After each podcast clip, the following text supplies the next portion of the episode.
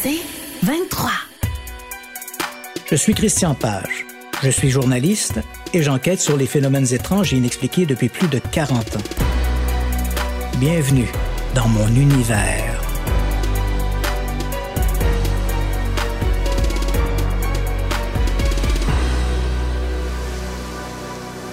Le 18 octobre 1811, John McIsaac observe une classique sirène assise sur un rocher dans la péninsule McIntyre, en Écosse. Le haut du corps est blanc et sa partie inférieure d'un gris rougeâtre. L'extrémité de sa queue semble couverte de poils. Son visage est humain. Le témoin observe la créature pendant près de deux heures avant qu'elle ne replonge dans la mer. Le 18 août 1817, un animal singulier est observé dans la baie de Gloucester à Cape Ann, à 50 km au nord de Boston, au Massachusetts. L'animal ressemble à un serpent gigantesque et se déplace avec une extrême rapidité. Salomon Allen, troisième du nom, un marin de l'endroit, estime sa longueur à 25 mètres sa tête rappelle celle d'un serpent à sonnette, mais est aussi grosse que celle d'un cheval. En 1818, des pêcheurs de Port Stephens, en Nouvelle-Galles du Sud, s'affairent à remonter des cages de langoustines qui font un mètre de long, lorsque les trappes sont emportées par un animal marin inconnu. Les pêcheurs n'aperçoivent que partiellement la bête, il s'agit clairement d'un requin, mais un requin de 35 mètres de long. En 1933, voyageant à bord du SS Mangweni, Lauren Gray, fils de l'auteur Zane Gray, observe un requin gigantesque, jaunâtre avec des taches blanches. La tête à elle seule fait de 3 à 4 mètres de large. Gray, qui se trouve à ce moment-là dans le Pacifique austral, à l'est de la Polynésie française, estime que l'animal doit faire 18 mètres de long. Le témoin est persuadé qu'il ne s'agit pas d'un requin-baleine, le plus gros squale existant et qui peut atteindre 15 mètres de long. Le 1er octobre 1933, le major W. H. Langley, sa femme et un de leurs amis naviguent au large de Victoria dans la baie de Cadborough en Colombie-Britannique, au Canada. La journée est magnifique et une légère brise souffle du nord. Vers 13h30, les plaisanciers entendent une sorte de grognement suivi d'un sifflement. C'est à ce moment-là qu'ils voient émerger, à quelques 30 mètres de leur bateau, un grand objet sombre, comme le dos d'un serpent ondulant à la surface de l'eau. La peau est luisante comme celle d'une baleine et sa couleur est d'un vert olive, presque brune. La tête ne reste visible que quelques secondes, mais tous les plaisanciers ont bien le temps de la détailler. La rencontre des Langley fait bientôt la une du Victoria Daily Times, déclenchant une véritable frénésie. Les lecteurs proposent même de baptiser la créature Caddy, le monstre de la baie de Cadborough. En 1956, Reford Macklin et John Hillis observent depuis la grève de West Point, au sud-ouest de l'île du Prince-Édouard, au Canada, un serpent de mer de 20 mètres de long. L'animal est de couleur brune et son corps forme des croissants à la surface de l'eau. L'année suivante, au large de Cape Cod, au Massachusetts, près de l'île Nantucket, les six membres d'équipage du Noreen, un bateau norvégien, observent un animal inconnu. Le livre de bord rapporte L'animal avait un corps large, mais une tête étroite, semblable à celle des crocodiles. Son corps faisait penser à celui d'une otarie. Il est sorti de l'eau en gardant une grande partie de son corps immergé. La partie visible mesurait facilement 40 pieds nous estimons que son poids devait être de 35 ou 40 tonnes. En aucun cas, nous n'avons vu l'animal dans son entier. Il est resté en surface une quarantaine de secondes. Nous avons pu entendre le bruit de son corps lourd qui brisait la surface de l'eau quand il a replongé, provoquant une éclaboussure et une vague. Il a refait surface quatre fois au cours des 20 minutes qui ont suivi. Lorsque le capitaine a ordonné un changement de cap, la créature a semblé suivre le navire. Nous avons poussé la vitesse à son maximum et nous nous sommes éloignés du serpent de mer. Le 31 octobre 1983, trois employés d'un chantier de construction dominant l'océan observent un long serpent de mer au large de Stinson Beach en Californie. L'un des travailleurs, Mark Ratto, détaille l'animal à l'aide de jumelles. Le serpent fait environ 30 mètres de long et nage en gardant sa tête hors de l'eau. Son corps, en ondulant, fait trois bosses à la surface. Reto a l'impression que la bête est suivie par une centaine d'oiseaux et une demi-douzaine d'otaries. En octobre 1990, le Moray Adventurer, un bateau de pêche de 23 mètres de long, se trouve à quelques 20 km des côtes d'Aberdeen en Écosse, en mer du Nord. Alors que les marins s'activent à hisser leurs filets, le navire est soudain entraîné par une mystérieuse créature marine. Pendant de longues minutes, l'équipage est baladé de tous bords, tous côtés, à des vitesses avoisinant les 6 nœuds, 11 km heure. L'incident rappelle cette scène du film Les Dents de la Mer, où l'Orca, le bateau de Quint, le chasseur de requins, est traîné par le squale géant. Le commandant du Moray Adventurer est si inquiet pour la sécurité de son équipage et l'intégrité de son navire qu'il loge un appel de détresse à la garde côtière. Heureusement, cette balade forcée ne dure que quelques minutes. La chose que les marins ne verront jamais lâche prise au grand soulagement des pêcheurs. L'affaire restera un mystère. Mis à part une baleine, aucun animal marin n'aurait pu entraîner le Moray Adventurer de la sorte. Or, de dire les porte-paroles de la garde côtière écossaise, la présence de baleines dans cette région est rarissime. Qu'un cétacé ait été responsable de cet incident demeure très improbable. Le 4 mai 1997, deux pêcheurs de Terre-Neuve au Canada remarquent un objet dans l'eau. Croyant avoir affaire à un sac à ordures à la dérive, ils s'en approchent pour le récupérer. Mais alors qu'ils n'en sont plus qu'à quelques mètres, la chose se déploie. Il s'agit d'un long animal filiforme, dont la tête ressemble à celle d'un cheval, avec des yeux noirs. À lui seul, le cou de l'animal fait facilement deux mètres de long. La bête regarde les deux pêcheurs pendant de longues secondes avant de replonger dans les eaux froides de Fortune Bay. En 2003, une équipe de scientifiques de la Commonwealth Scientific and Industrial Research Organization entreprend de taguer des populations de requins blancs vivant au large des côtes de l'Australie. La balise de l'un de ces spécimens, un squale femelle de 3 mètres de long, est retrouvée quelques mois plus tard sur une plage de la baie de Bremer, au sud-est de Perth. En lisant ces données, le biologiste et documentaliste Dave Riggs est étonné. Les informations indiquent que le requin blanc, dont l'espèce évolue généralement en eau peu profonde, a soudainement plongé à une profondeur de 609 mètres. Paradoxalement, la température extérieure est demeurée stable à 26 degrés. Le biologiste explique cette contradiction par une prédation. Selon Riggs, le spécimen aurait été dévoré et sa balise aurait séjourné dans l'estomac d'un prédateur avant d'être expulsé. Mais quel prédateur pourrait dévorer un grand requin blanc de 3 mètres de long? Pour les experts, la température de 26 degrés est beaucoup trop basse pour que ce prédateur puisse être une orque, appelée aussi baleine épaulard, le seul prédateur connu des requins blancs.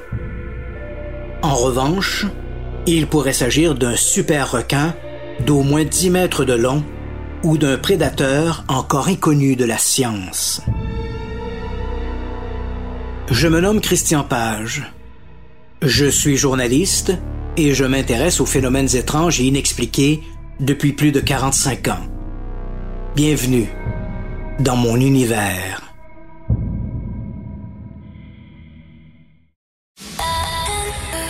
C'est 23. Je suis Christian Page. Je suis journaliste. Bienvenue dans mon univers.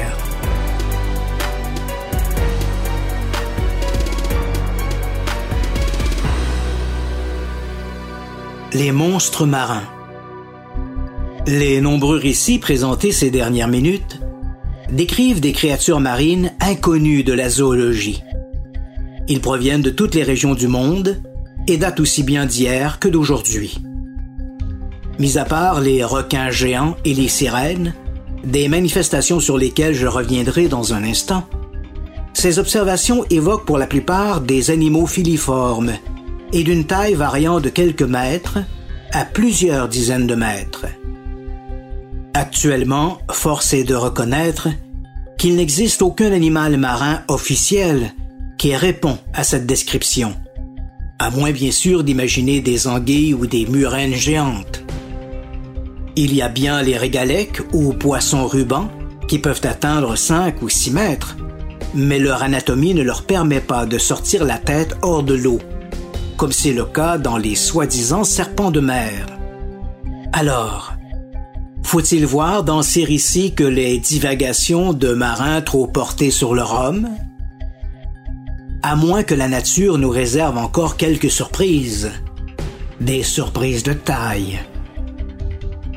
Chaque année, la découverte de nouvelles espèces animales fait la joie des naturalistes et force la mise à jour des manuels de zoologie. Curieusement, dans bien des cas, ces animaux étaient connus des populations locales, et ce longtemps avant qu'ils ne soient redécouverts et identifiés par les experts. En 1938, des pêcheurs sud-africains ont pris dans leur filet un curieux spécimen près de la rivière Chalumna. Il s'agissait d'un poisson long de 1,60 m pourvu d'écailles bleues très épaisses et de nageoires atrophiées. La prise devait éventuellement être identifiée comme un sélacanthe, une espèce de poisson que l'on croyait disparu depuis 70 millions d'années. L'affaire a eu l'effet d'une révolution dans les milieux zoologiques. Pourtant, ce curieux fossile vivant était déjà connu des pêcheurs comoriens et malgaches qui, de temps à autre, en capturaient accidentellement dans leur filet. Aujourd'hui, on évalue la population totale des sélacantes à quelques centaines tout au plus. Dans la foulée de la découverte du sélacanthe, de nombreux zoologistes, dont le regretté Bernard Ruvelmans, le père de la cryptozoologie, ont spéculé sur la possibilité que des animaux reliques, du même acabit que le sélacanthe, aient survécu jusqu'à nos jours. Plusieurs de ces créatures marines seraient ces monstres, des récits populaires et des légendes. Dans son livre, Dans le sillage des monstres marins, Euvelmans disait à propos de ces créatures d'exception Les animaux rares sont en somme ceux qu'on n'aperçoit que par le plus pur des hasards.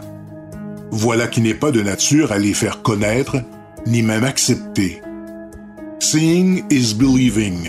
Voir, c'est croire, disent les anglo-saxons. Mais la majorité des zoologues ne sont pas de cet avis. Pour eux, voir est un indice insuffisant de l'existence d'un animal, surtout quand il s'agit d'une créature apparemment difficile ou impossible à classer parmi les genres connus, voire les divers groupes récents. Les hommes de science veulent toucher, ils réclament des preuves concrètes. Une dent, une vertèbre, une écaille ont plus de prix à leurs yeux qu'une description même soigneuse de l'animal entier. Certes, on comprend que les zoologistes exigent d'habitude une pièce matérielle avant de procéder au baptême scientifique d'un animal. cette discipline les honore. Mais quand ils nient sans autre forme de procès l'existence d'un animal, sous prétexte qu'on n'en possède aucun fragment anatomique, leur déformation professionnelle prend un caractère inquiétant. Et c'est là le nœud du problème. Preuve matérielle versus témoignage. Pour l'essentiel, beaucoup de cryptides, ces animaux non reconnus par la science, n'existent qu'à travers les témoignages. Or, nous savons que les témoignages prêtent flanc la critique, et avec raison. Qui plus est, en science, les témoignages à eux seuls sont insuffisants pour remettre en question les dogmes. Cela dit, la question fondamentale demeure. Quel degré de fiabilité peut-on accorder aux témoignages La réponse varie énormément. Dans l'évaluation des témoignages, les enquêteurs doivent tenir compte des conditions météorologiques au moment de l'observation et de la qualité du témoin. S'agit-il d'une personne crédible? Est-elle familière avec la faune lacustre ou marine? En cryptozoologie, les témoignages sont le maillon faible de la chaîne. Primo, rares sont les observations faites par des naturalistes ou des zoologistes professionnels. Cela s'explique par la rareté de ces animaux qui ne sont observés, comme l'écrivait Heuvelmans, que par le plus pur des hasards. Segundo, ces bêtes aquatiques ne montrent généralement qu'une partie de leur anatomie, leur tête, une nageoire, une partie de leur dos. Dans ces conditions, difficile d'avoir une idée précise de l'animal. Cette vision partielle de la bête augmente les risques d'erreur d'interprétation Vu de loin, un tronc d'arbre à la dérive ou un rocher à fleur d'eau peut très bien ressembler à un monstre à demi immergé. Les conditions météorologiques peuvent aussi contribuer aux erreurs de perception. Une brise légère qui souffle sur l'eau peut causer des vagues irrégulières qui, vues de loin, pourraient donner l'impression d'un animal nageant sous la surface. Si ces mêmes vagues entrent en contact avec celles provoquées par une embarcation moteur, elles risquent de former des remous qu'un observateur inexpérimenté pourrait associer à la présence d'un animal inconnu. On oublie trop souvent que les vagues générées par une embarcation peuvent se déplacer en surface pendant de longues minutes. Tant et si bien qu'au moment où elles sont vues, l'embarcation responsable de leur formation, elle, ne l'est plus. Même si les témoignages sont controversés, il n'en reste pas moins qu'ils contribuent à renforcer le corpus que nous sommes ici en présence d'un phénomène non identifié. Scientifiquement parlant toutefois, les témoignages ne restent que des anecdotes et, tout aussi captivantes soient-elles, ces anecdotes ne suffisent pas à convaincre les experts de la réalité de ces animaux inconnus.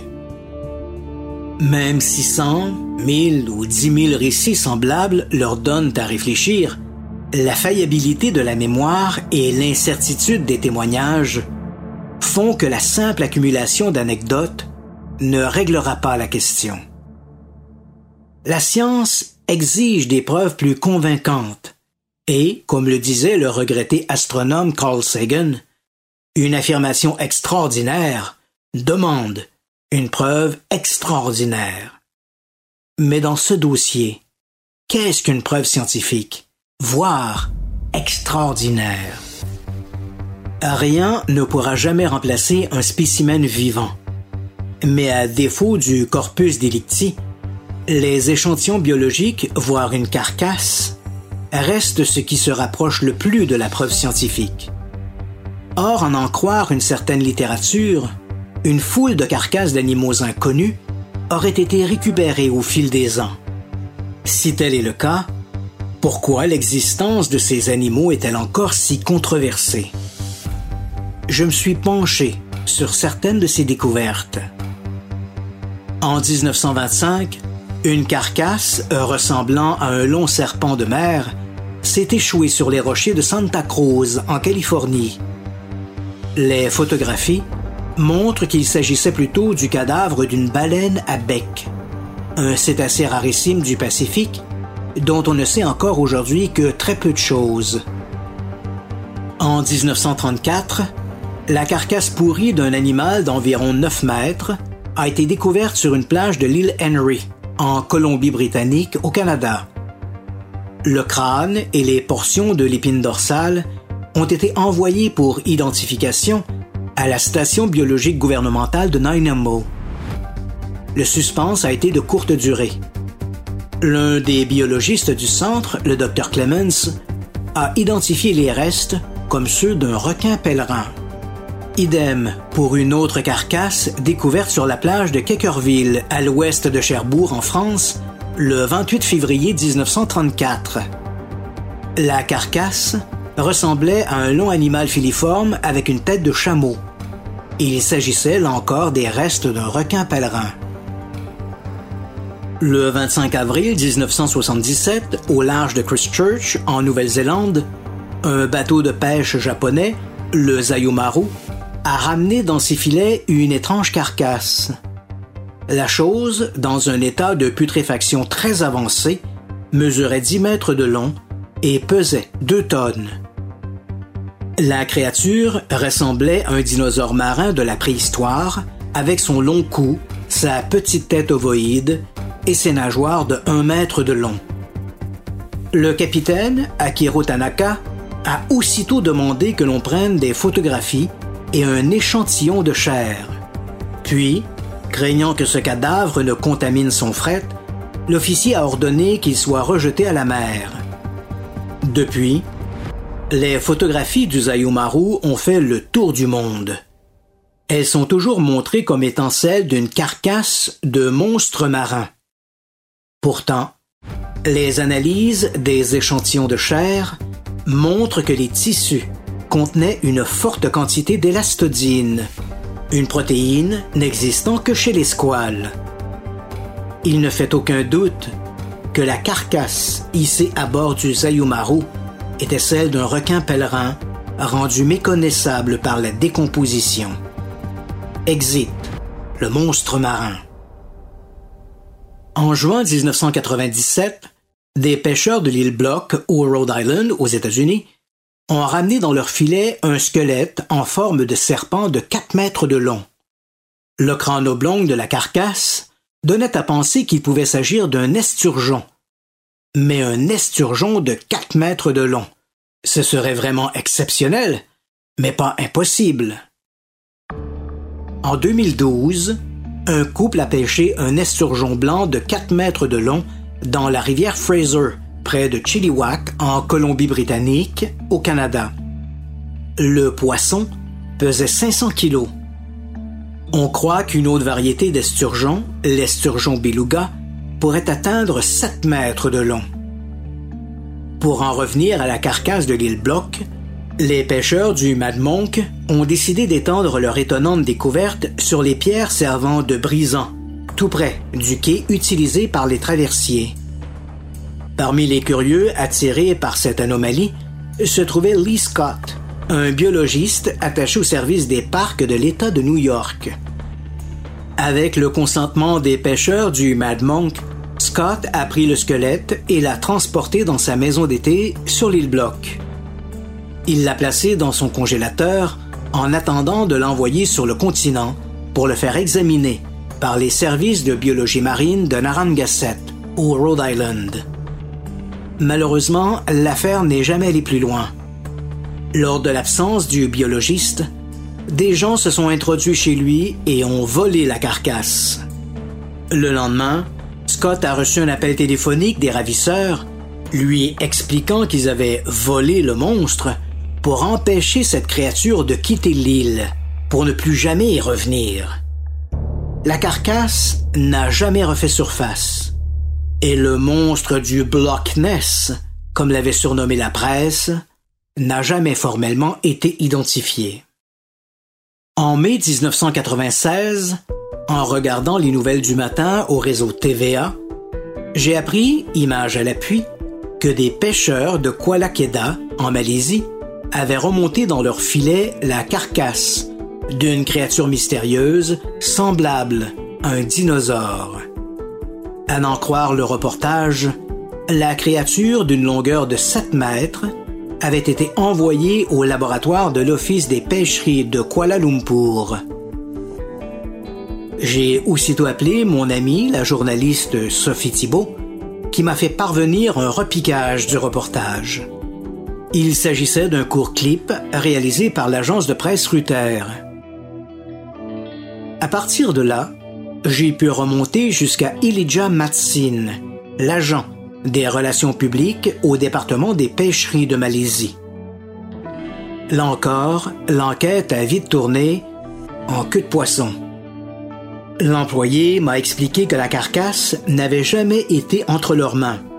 La créature, remontée le 27 mai 1996 au large de l'île de Langkawi, a d'abord été exhibée au marché public de Kuala Kedah. Mais, à cause de l'odeur pestilentielle, les pêcheurs l'ont déménagée devant les locaux de l'Office des pêcheries. Laissée sans surveillance, des curieux en ont profité pour la dépouiller de ses dents. Question de ramener un petit souvenir. Devant l'indifférence générale, un sorcier local, Jeffrey Ahmad, a alors décidé de la ramener chez lui pour en faire des filtres d'amour.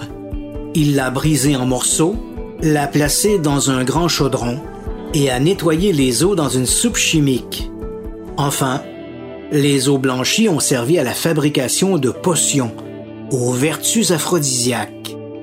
Elijah Matsin m'a fait parvenir une photographie du squelette et m'a mis en contact avec le docteur Ibrahim Selé, le directeur de l'Institut de recherche des pêcheries de Malaisie. Sur la foi des images tournées par les correspondants de l'agence Ruther et les photographies prises de la carcasse, avant qu'elle ne soit réduite en poudre, le docteur Selé m'a expliqué que les détails anatomiques étaient identiques à ceux d'un grand cétacé. Or, d'ajouter le scientifique, les eaux du détroit de Pola Beras Bassa, près de l'île de Langawi, sont fréquentées par les baleines et autres cétacés durant leur migration. Toute cette agitation n'avait apparemment été suscitée que par un vulgaire cétacé. En juillet 2001, une carcasse de 7 mètres de long a été découverte près de Fortune Bay, à Terre-Neuve, au Canada. Des experts de l'Université Memorial de St. John se sont vite rendus sur place pour prélever des échantillons biologiques. Les analyses montrent qu'il ne s'agissait encore une fois que d'un requin pèlerin. De déception en déception, ma quête des monstres marins était plutôt mal engagée. Puis, j'ai enfin découvert un candidat sérieux. Caddy, le grand serpent de mer de la côte ouest du Canada. Il faut dire que la croyance faisant état d'un monstre marin dans les eaux à l'ouest de la Colombie-Britannique n'est pas nouvelle. De nombreuses légendes autochtones l'évoquent et l'art amérindien l'a mille fois stylisé. Les Man-Ousat l'appellent Itlik et les Salish Chenko. Néanmoins, il a fallu attendre le XXe siècle pour que l'animal entre dans la culture populaire. Dans le premier quart du siècle, quelques récits de rencontres avec un grand serpent de mer circulaient déjà sur la côte ouest. Mais c'est en 1933 que la bête s'est retrouvée pour la première fois sous les feux de la rampe, lorsqu'un couple a raconté qu'il avait vu un monstre marin près de Chatham Island, au large de Victoria. Cette observation avait suscité un tel intérêt que les lecteurs du Victoria Daily Times, qui avaient publié un article conséquent sur l'affaire, avaient écrit au quotidien pour proposer de baptiser la créature Caddy, le monstre de la baie de Cadborough. Comme beaucoup de monstres marins, Caddy compte son lot d'apparitions, plus d'une vingtaine uniquement au cours des années 1990 mais c'est un incident survenu il y a près de 90 ans qui a retenu mon attention.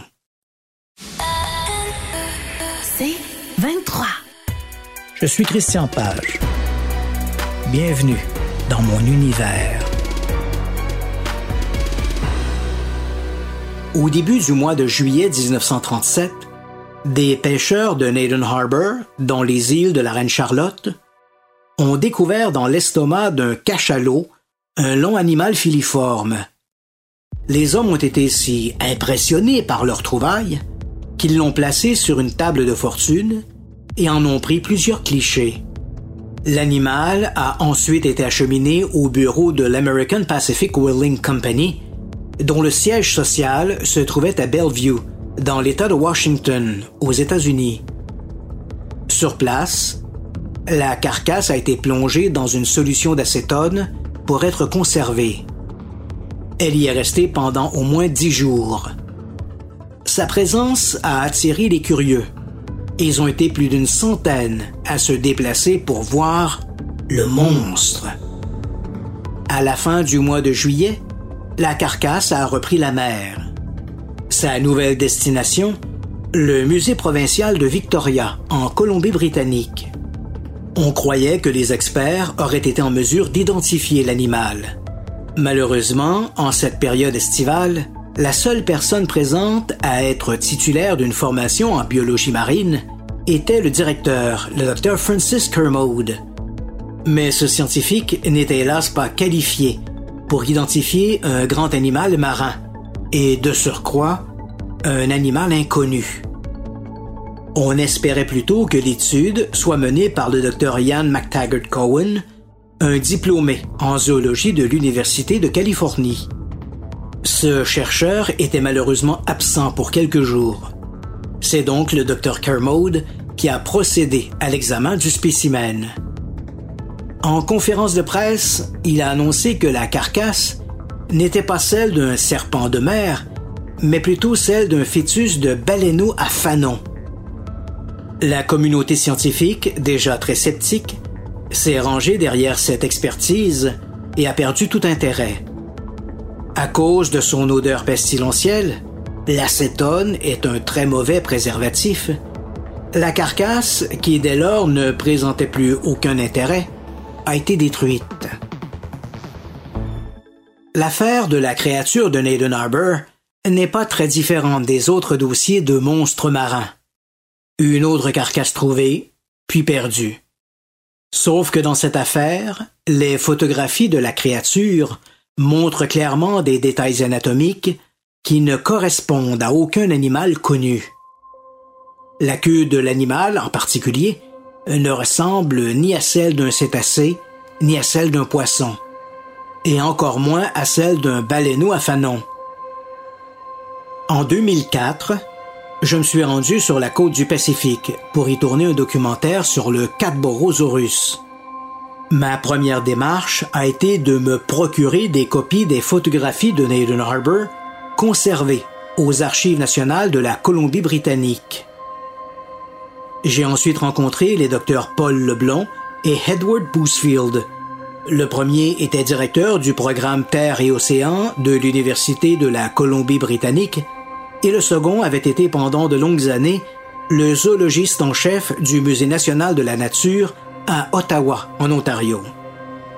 Leblond et Boosfield ont écrit un livre sur le Cadborosaurus.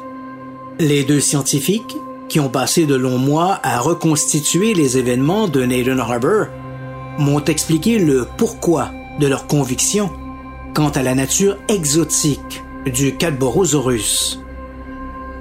Pour ériger leur table de fortune, les pêcheurs de Nathan Harbor ont utilisé des caisses de bois imprimées Burns Shamrock. Comme nous connaissons la taille de ces caisses, il est possible d'établir certains faits à propos de la carcasse.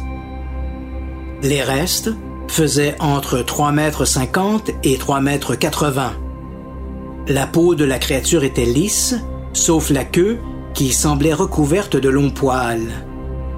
La tête de l'animal ressemblait à celle d'un cheval ou d'un chameau.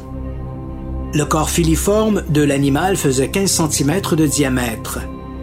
Au premier tiers, la carcasse arborait deux nageoires pectorales similaires à celles des mammifères marins ou des squales.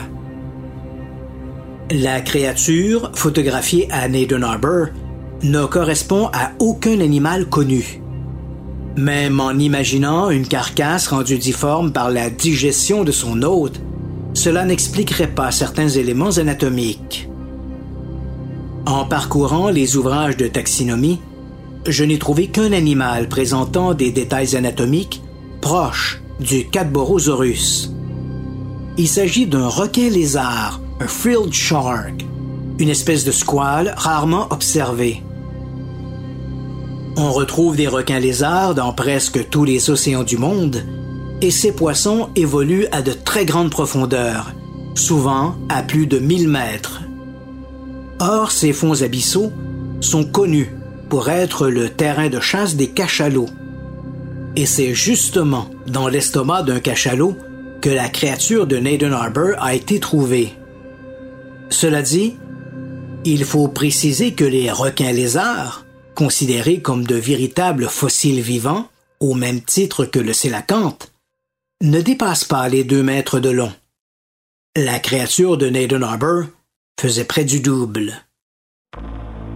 Avant de fermer ce dossier sur les monstres marins, je m'en voudrais de ne pas consacrer quelques instants à ce qui m'apparaît comme une arnaque journalistique. Le 27 mai 2012, Animal Planet, le réseau animalier de la chaîne Discovery, présentait Mermaid, The Body Found, Sirène, un corps découvert. Le documentaire retraçait les événements entourant la découverte d'une carcasse de sirène, en partie digérée, dans l'estomac d'un grand requin blanc. Un incident que l'on aurait pu croire inspiré de l'affaire de Naden Harbor. Et pour cause. Mermaid The Body Found est un documentaire, une œuvre de pure fiction. Les intervenants, des scientifiques aux témoins, ne sont que des acteurs, et tous les films et les photos sont des trucages maison. Cette forme de divertissement est très populaire. Des dizaines de films, surtout dans le genre horreur, ont exploité cette formule. On n'a qu'à penser au classique Projet Blair, The Blair Witch Project, qui a lancé la mode, jusqu'à l'interminable série des activités paranormales, Paranormal Activity je m'inscris en faux contre ces documentaires qui rendent flou la frontière entre la réalité et la fiction. En 1999, la mairesse du village de Burkittsville, au Maryland, aux États-Unis, Joyce Brown, m'a confié qu'au lendemain de la sortie du film The Blair Witch Project, qui débute sur une scène tournée clandestinement dans le cimetière de Burkittsville, des jeunes étaient venus vandaliser des pierres tombales persuadé que les faits rapportés dans le film étaient authentiques. Que ces films soient présentés au cinéma est une chose, mais que ces documentaires soient diffusés à un réseau comme Discovery, l'une des références en termes de documentaires, difficile de ne pas réagir. Après The Mermaid The Body Found, qui a attiré plus de 2 millions de téléspectateurs, la chaîne a sévèrement été critiquée pour avoir dupé ses abonnés. Mais cela n'a pas ébranlé la direction. Non seulement le réseau ne s'est pas excusé, mais il a récidivé. En mai 2013, Animal Planet présentait une suite à son documentaire sur les sirènes intitulé Mermaid, The New Evidence. Puis, en août 2013, dans le cadre d'une semaine thématique sur les requins, Discovery présentait un autre faux documentaire, Megalodon, The Monster Shark That Lives. Le scénario entretenait les téléspectateurs sur la possible survie du mégalodon, le carcaradon mégalodon, un ancêtre géant du requin blanc. À l'instar de ces documentaires sur les sirènes, Discovery Channel n'a pas lésiné sur les faux films et les photographies retouchées pour arriver à ses fins. Cela dit, dans la réalité, mis à part quelques témoignages anecdotiques et invérifiables, il n'existe aucune preuve que les sirènes aient jamais existé ou que des mégalodons, qui vivaient il y a quelques 20 millions d'années, aient survécu jusqu'à nos jours.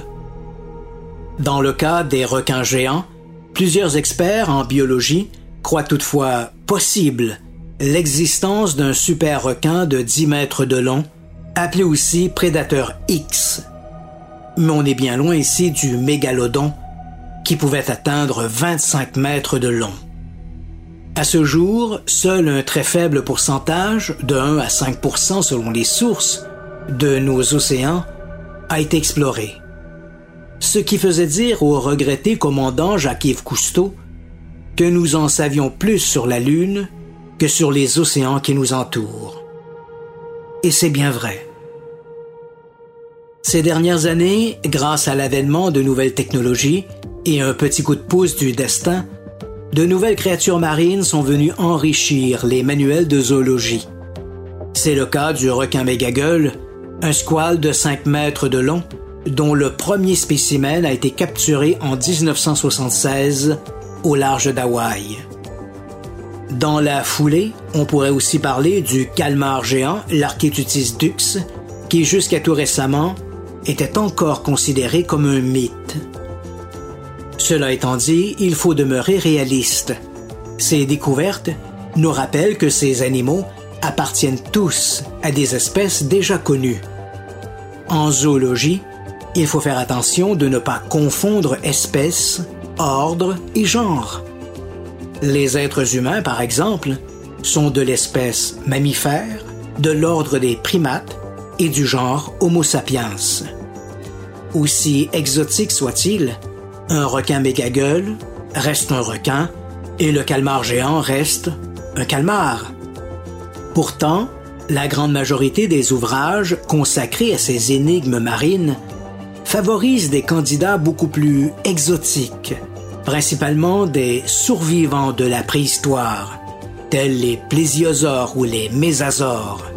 Ces monstres marins vivaient à l'ère du Crétacé et il n'existe aucune preuve que l'une ou l'autre de ces espèces ait survécu à la grande extinction survenue il y a 66 millions d'années. Notre amour du merveilleux nous donne peut-être envie de croire à ces scénarios à la Jurassic Park. Mais il est plus raisonnable d'imaginer une variété, un genre, de murènes capables d'atteindre 10 mètres de long et de nager en tenant sa tête hors de l'eau plutôt que de spéculer sur la survie de quelques sauriens préhistoriques qui auraient traversé 100 millions d'années sans laisser de traces. Sans être Nostradamus, je peux prédire que les scientifiques découvriront au cours des prochaines décennies de nouvelles créatures marines, certaines assez imposantes pour expliquer de nombreux récits de monstres marins. Peut-être s'agira-t-il d'une variété géante de requins-lézards ou d'un poisson ruban, appelé aussi régalec, de 30 mètres de long. Qui sait ce qui se cache encore au fond des abysses océaniques? En revanche, je doute que ces animaux se révèlent de nouvelles espèces entièrement inconnues de la science. L'idée de voir apparaître des créatures appartenant à une nouvelle espèce ou issue de notre préhistoire, du genre plésiosaure, me paraît utopique. Pourquoi d'ailleurs en serait-il ainsi? La faune actuelle n'est-elle pas suffisamment riche pour créer ses propres monstres? Certes, je peux me tromper, mais si le passé est garant de l'avenir, je suis prêt à tenir le pari. Il y a un monde entre l'inconnu et le fantasme. Je suis Christian Page. Je suis journaliste et j'enquête sur les phénomènes étranges et inexpliqués depuis plus de 40 ans. Bienvenue dans mon univers.